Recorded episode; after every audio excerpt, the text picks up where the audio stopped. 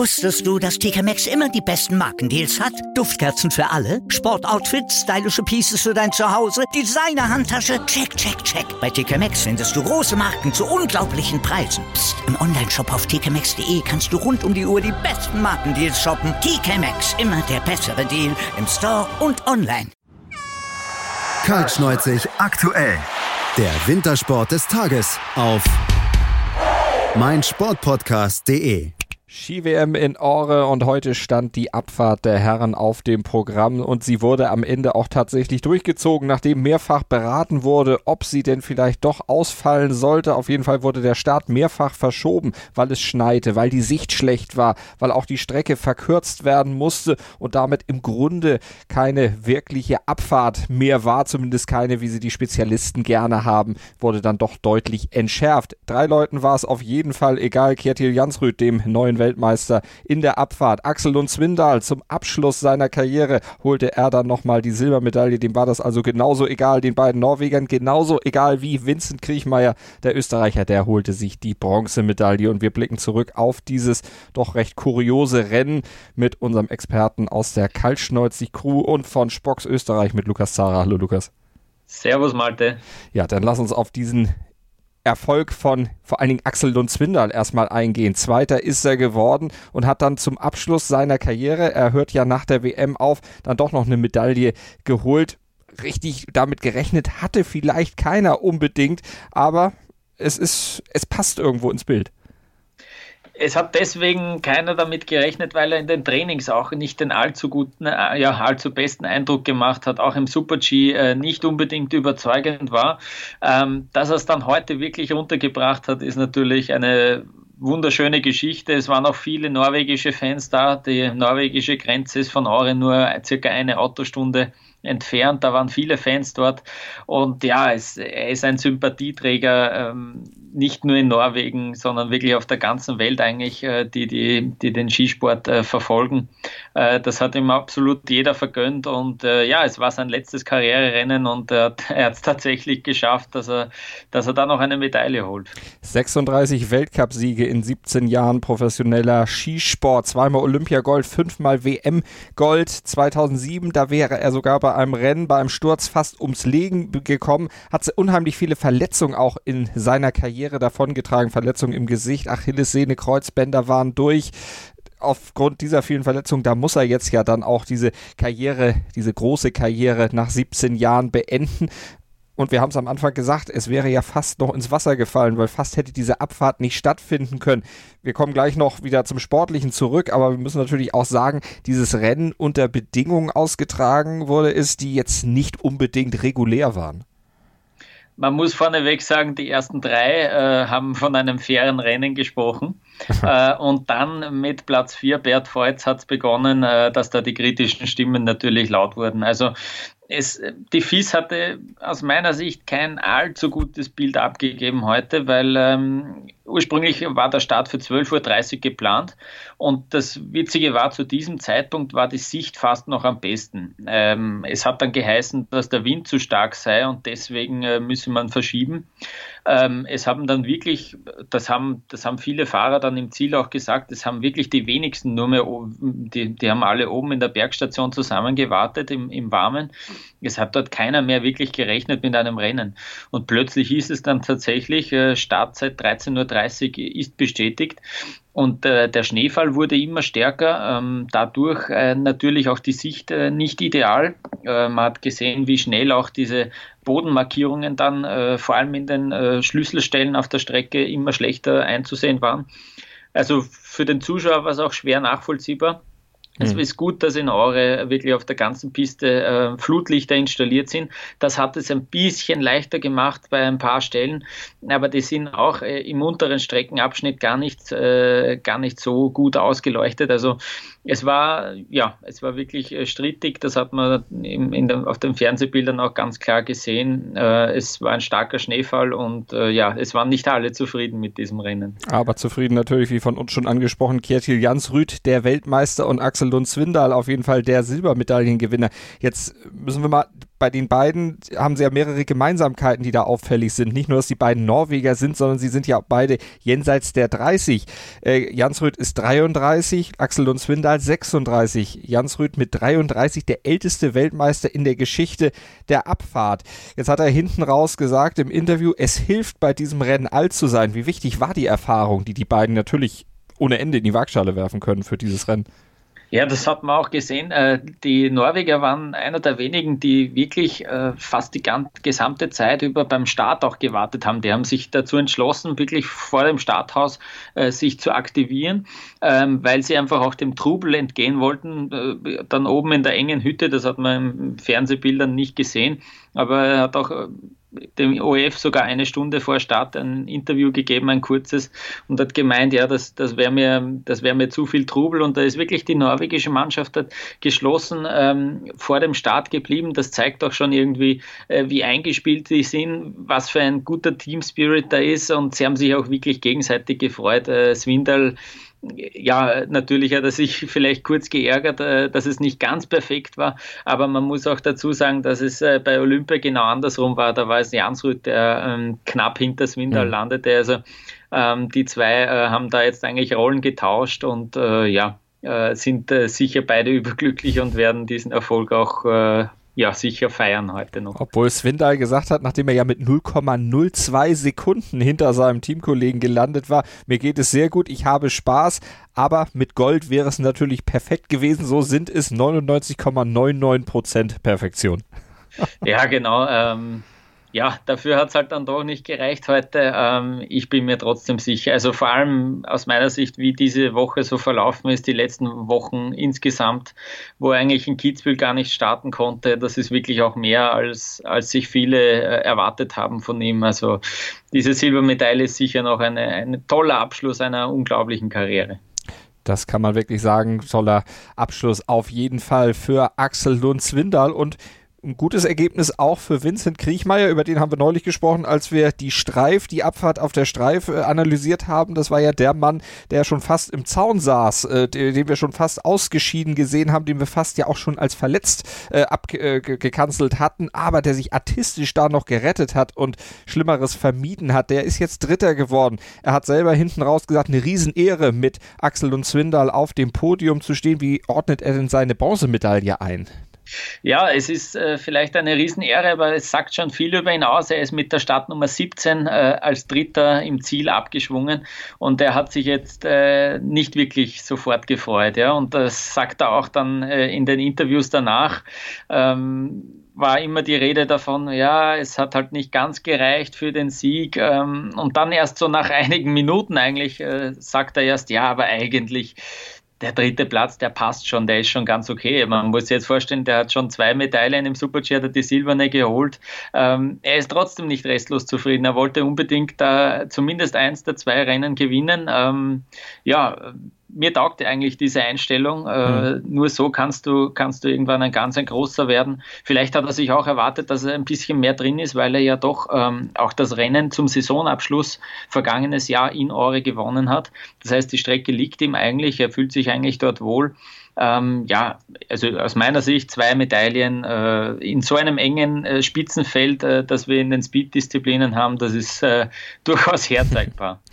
Ah, dann lass uns noch diese negativen Aspekte dieses Rennens auch noch mal ein bisschen hervorkramen. Du hast schon gesagt, die ersten drei, ja, die waren zufrieden, aber ab Platz vier, da wurde dann ein bisschen gemeckert. Beat Feutz, der sagt, ja, das waren keine fairen Bedingungen. Dominik Paris, den ja viele auch als großen Siegfavoriten dann auch äh, auf dem Zettel hatten eigentlich, der wurde am Ende Sechster. Auch der wetterte später, dass das ja alles äh, so nicht hätte stattfinden können. Er hat sogar gesagt, man hätte das Rennen eigentlich gar nicht starten dürfen. Und der Deutsche Josef Ferstl, der ist am Ende nur nur 28. geworden, sogar damit nur zweitbester Deutscher hinter Dominik Schweiger, der wurde 25. Ferstl hat gesagt, das ist hundsgefährlich. Ja, der hat äh, dann wirklich auch geschimpft drüber, über diese Verhältnisse. Der hat auch schon das Rennen im oberen Abschnitt äh, schon verloren, äh, der Josef Ferstl. Und man hat dann gemerkt, er kommt eigentlich gar nicht zurecht und er kann eigentlich gar nicht das zeigen, was er drauf hat. Ähm, was jetzt irgendwie dann doch für die Austragung noch heute gesprochen äh, hat, ist wirklich, dass die, dass die Wetterbedingungen anscheinend in den nächsten Tagen, das sagen die Meteorologen, äh, nicht besser werden.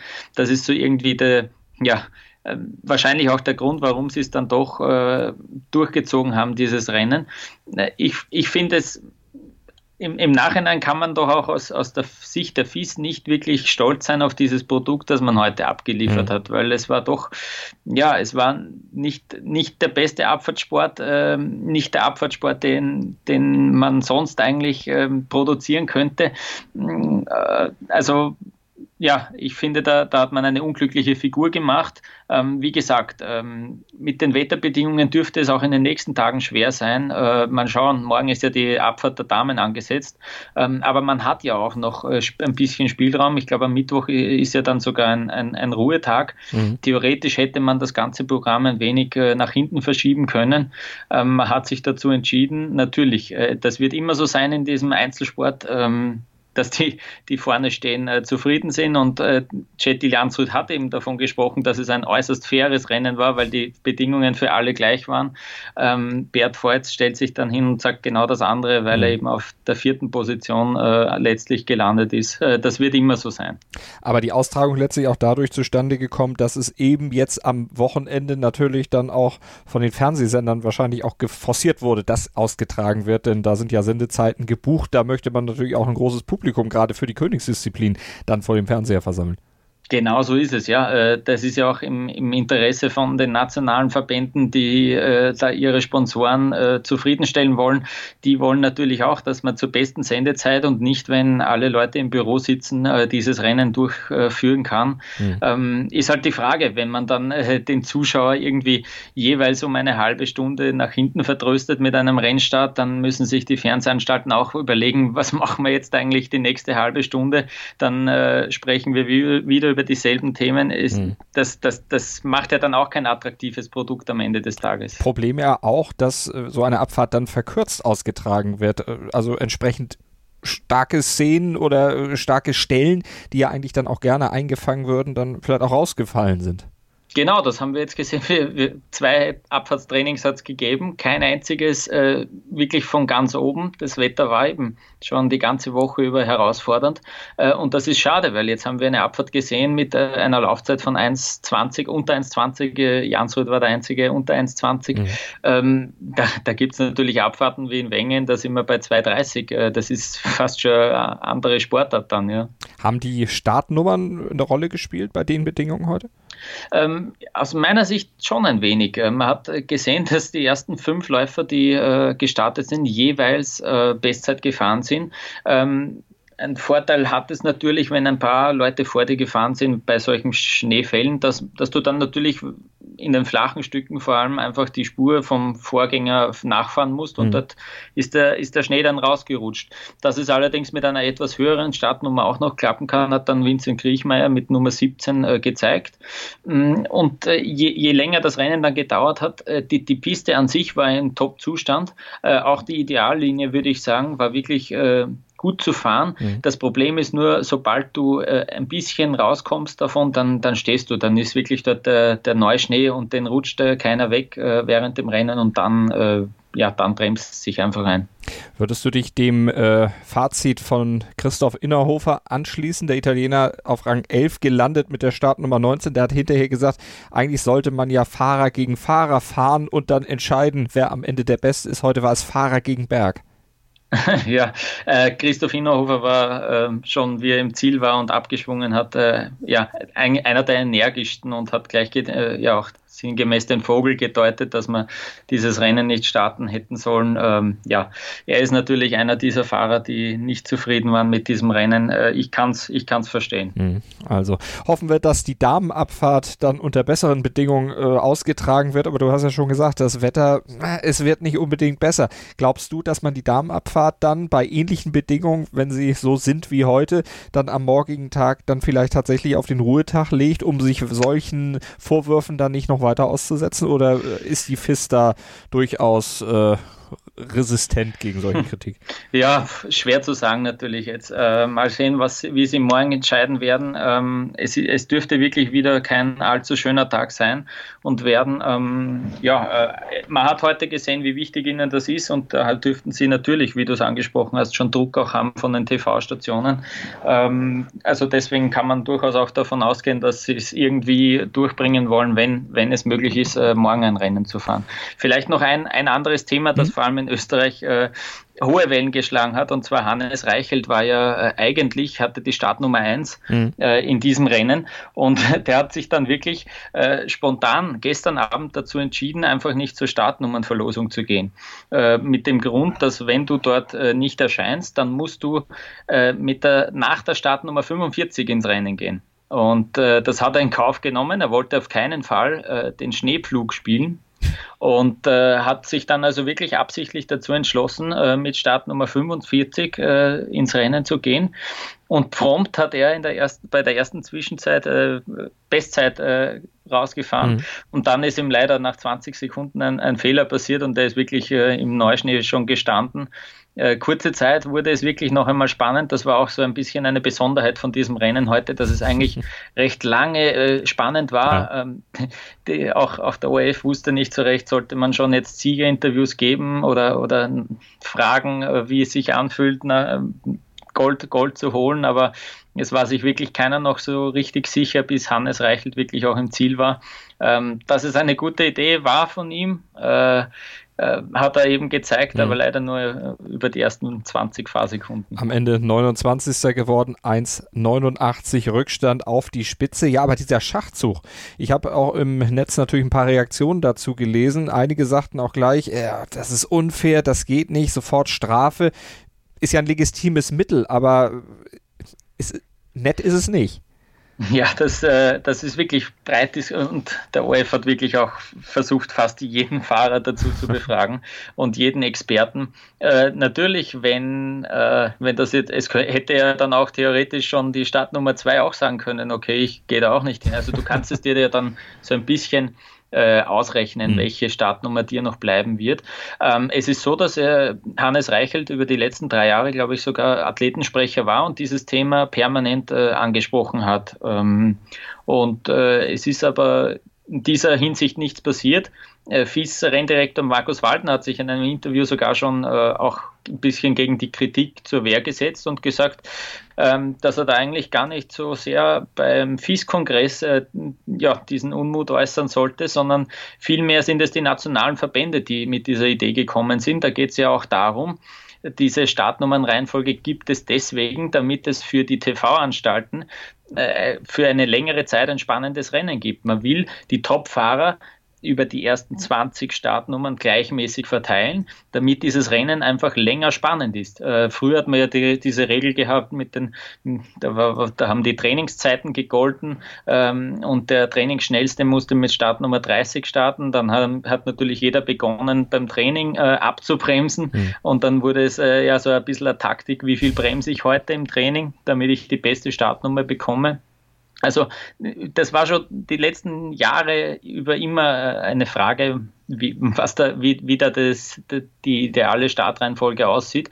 Ähm, aber es ist äh, eben schon so, dass wenn du äh, in der Weltrangliste auf Platz 10 äh, stehst, dann wirst du dieses Rennen immer äh, beginnen müssen und hast eigentlich einen Nachteil. Ähm, und zwar äh, wäre es ja dann eigentlich besser, wenn du Elfter bist in der Rangliste, weil dann bekommst du zumindest eine gerade Zahl, also zumindest schon mal die zwei, mhm. bist nicht der Erste.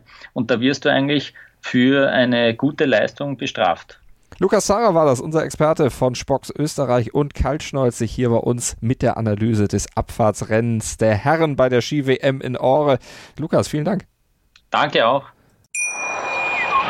Wusstest du, dass TK Maxx immer die besten Markendeals hat? Duftkerzen für alle, Sportoutfits, stylische Pieces für dein Zuhause, Designer-Handtasche, check, check, check. Bei TK Maxx findest du große Marken zu unglaublichen Preisen. Psst. im Onlineshop auf tkmaxx.de kannst du rund um die Uhr die besten Markendeals shoppen. TK Maxx, immer der bessere Deal im Store und online. Kaltschneuzig aktuell. Der Wintersport des Tages auf meinsportpodcast.de Sportplatz mit Malta Asmus und Andreas Thies. Täglich neue Podcasts aus der Welt des Sports. Von Airhockey bis Zehnkampf. Berichterstattungen, Interviews und Fakten. Sportplatz auf meinsportpodcast.de